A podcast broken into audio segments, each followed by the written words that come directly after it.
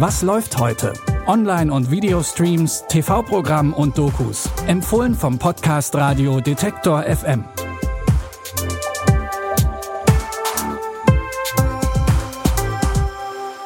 Hallo und herzlich willkommen am Donnerstag, den 17. September. Heute ist hier bei Was läuft heute alles ein bisschen anders. Das geht schon damit los, dass ich heute nicht alleine im Studio bin, sondern zusammen mit meiner reizenden Kollegin Rabea Schlotz. Hey, Rabea. Hallo Claudius, vielen Dank. So, und jetzt erklär uns mal, warum du denn heute mit bei mir im Studio bist. Ja, das ist heute eine besondere Folge. Normalerweise haben wir ja hierbei, was läuft heute, drei Tipps. Ähm, heute haben wir aber nur einen. Und äh, zwar Modern Family. Es gibt jetzt die elfte Staffel, die ist ähm, ab heute auf Sky verfügbar. Und das nutzen wir einfach mal, weil ja so viele auch von Modern Family begeistert sind, nochmal so ein bisschen ausführlicher über diesen Tipp zu sprechen und auch zu schauen, was ist denn eigentlich so passiert und warum ist Modern Family auch so beliebt und warum sind Sitcoms so beliebt? Und darüber sprechen wir heute in einer kleinen Sonder-Special-Folge. Ähm, und deswegen bin ich da und deswegen gibt es heute auch nur einen Tipp. Was läuft heute? Meets Modern Family. Elf Staffeln gibt es dann insgesamt. In den USA ist die finale Episode am 8. April dieses Jahr schon gelaufen und jetzt sind wir auch in Deutschland dran. Rabea, du hast alle Episoden gesehen, oder? Ja, das ist richtig. Mehrfach wahrscheinlich. Also die laufen immer auch so nebenbei. Und äh, traurig, dass das jetzt alles irgendwie zu Ende geht. Man hat ja dann doch so ein bisschen, Serien gehören ja dann irgendwie quasi mit zur Familie. Ja, stimmt schon irgendwie, aber so richtig traurig bin ich nicht. Ähm, irgendwann sind die Gags halt ehrlich gesagt auch rausgeschrieben und das war, ich habe auch wie immer, das ist ja hier der Running Gag in der Redaktion, ich bin immer ein bisschen late to the party und habe deswegen auch relativ spät erst angefangen zu schauen. Ähm, die äh, Serie gibt's ja schon seit zehn Jahren. Ich habe, glaube ich, vor zwei Jahren angefangen zu gucken. Ähm, aber irgendwann ist dann halt auch irgendwie durch und ich finde auch elf Staffeln sind für eine Sitcom schon ganz schön lang. Ähm, und deswegen es war schön, aber irgendwann, ich, ich, weiß nicht, ob man das sagen darf, aber man kennt es ja auch so ein bisschen von der eigenen Familie. Es ist schön, mal wieder für ein Wochenende hinzufahren, aber irgendwann ist es auch wieder gut, wenn man fährt. Und ich glaube, so ist es hier bei ähm, Modern Family auch. Wenn du sagst, äh, du bist late to the party, dann muss ich ja sagen, ich habe die Party komplett verpennt. Also äh, ich gucke ja schon gerne und auch viel und auch einiges von dem, was wir hier so empfehlen, aber mhm. ähm, nee, Modern Family ist komplett an mir vorbei.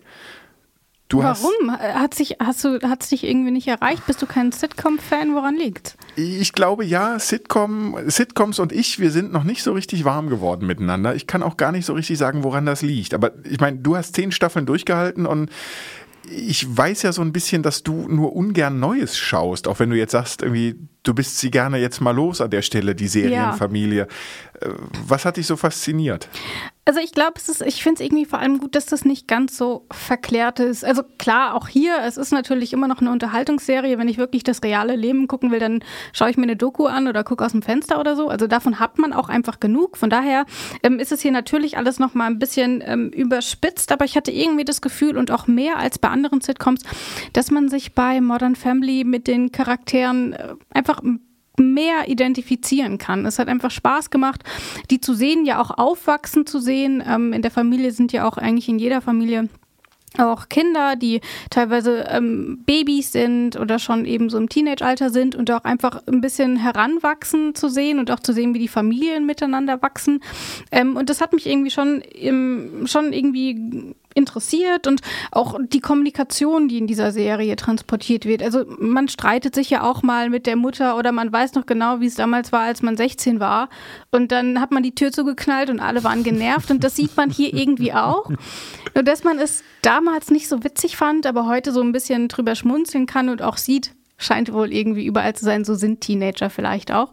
Ähm, und deswegen fand ich es irgendwie immer ganz reizend zu sehen, dass äh, so Dynamiken in Familien, die dort natürlich auch aufgegriffen und auch überspitzt dargestellt sind, aber doch häufig auch ähnlich zu dem sind, was man vielleicht auch selber kennt. Und dann ist es so ein bisschen reliable, aber natürlich auch ein bisschen in schön. Congrats, honey.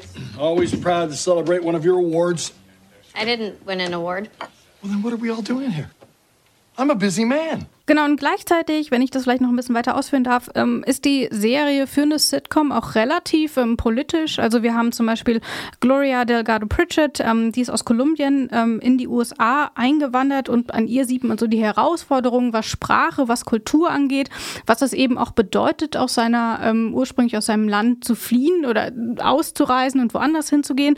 Und dann haben wir ihren Ehemann Jay Pritchett, das ist so der klassische alte weiße Mann, der auch häufig in genau dieses Klischee reinfällt, ähm, aber der es trotzdem immer wieder schafft, das Ganze auch ein bisschen aufzubrechen und eben nicht nur alter weißer Mann zu sein, sondern sich auch auf neue Dinge einzulassen.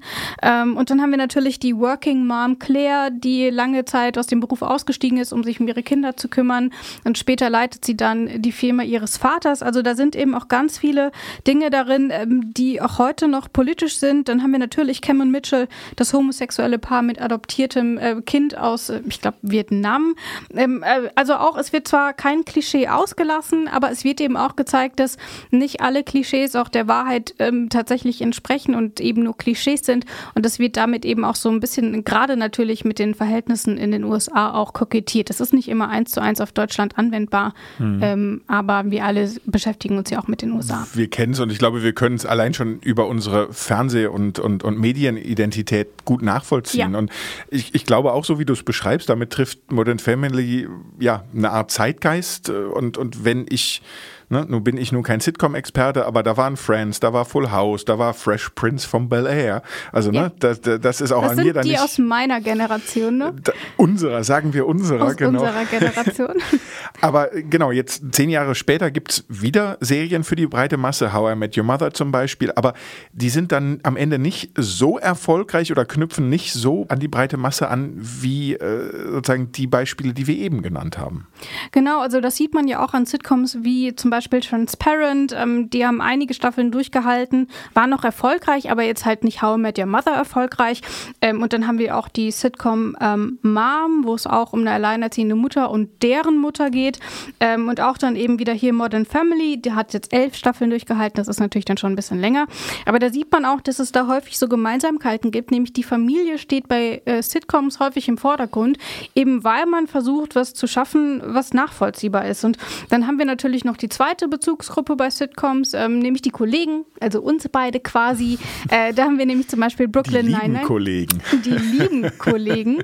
Ähm, genau, die gibt es nämlich zum Beispiel in Brooklyn Nine-Nine, ähm, auf dem New Yorker Polizeirevier. Die gibt es natürlich überraschenderweise in The Office und dann natürlich auch in Parks and Recreation.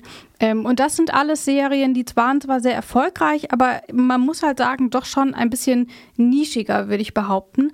Ähm, und das ist auch bei Modern Family so, weil Modern Family ist zwar auch in Deutschland beliebt, aber hat nie so den Mainstream in dem Sinne erreicht, wie wir es eben bei ähm, Big Bang Theory zum Beispiel hatten.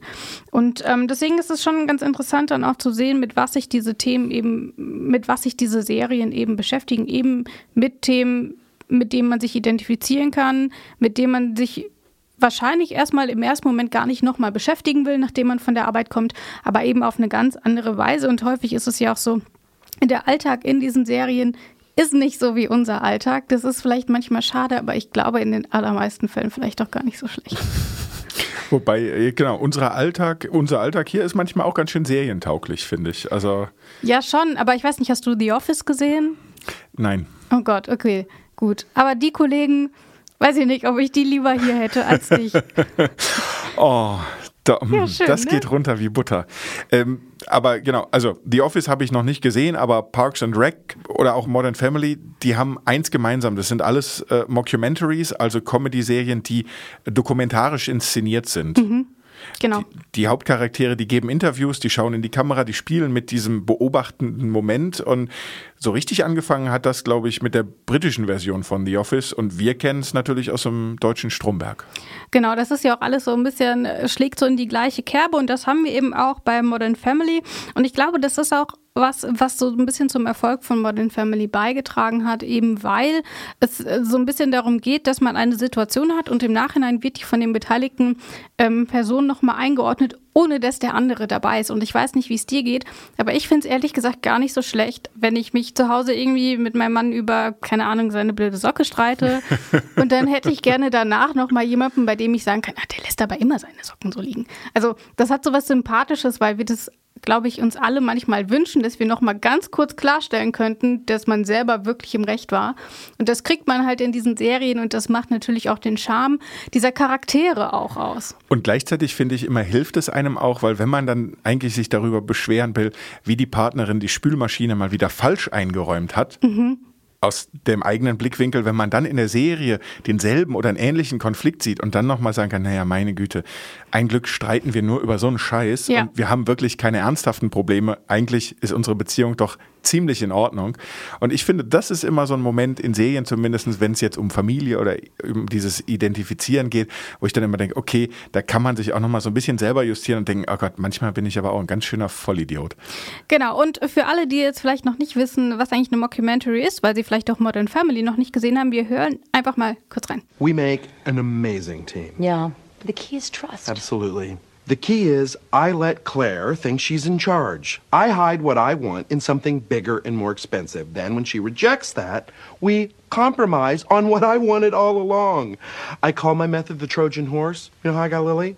I asked Mitchell for triplets. Jetzt haben wir noch mal reingehört, wir reden jetzt über Staffel 11. Was passiert denn in dieser neuen Staffel? Ja, also im Grunde passiert ehrlich gesagt nicht so viel Neues zu dem, was wir sowieso schon kennen. Für alle, die die zehnte Staffel noch nicht gesehen haben, jetzt einfach mal ganz kurz zehn Sekunden vorspulen. Ähm, wir setzen nämlich an, an äh, Staffel 10 natürlich, und da hat Alex Dunphy, die älteste Tochter von Claire und Phil, gerade ihre Zwillinge bekommen mit ihrer Jugendliebe. Äh, die ähm, Claire ist wenig begeistert, äh, Phil ist sehr begeistert. und dort fangen wir jetzt quasi wieder an. Und jetzt dreht sich natürlich auch alles um diese neuen Familienmitglieder, um die Zwillinge. Es wird natürlich wieder gestritten, wie man es so kennt. Die Schwiegermutter mischt sich dann immer so ein bisschen ein und das steht natürlich im Vordergrund, aber es steht auch im Vordergrund, dass die anderen Kinder auch erwachsen werden. Wir hatten es ja in den letzten Staffeln, dass Alex an der Uni war und auch gut abgeschlossen hat. Jetzt startet sie ins Berufsleben, was sie natürlich äh, wieder stresst, äh, so wie alles andere vorher auch schon.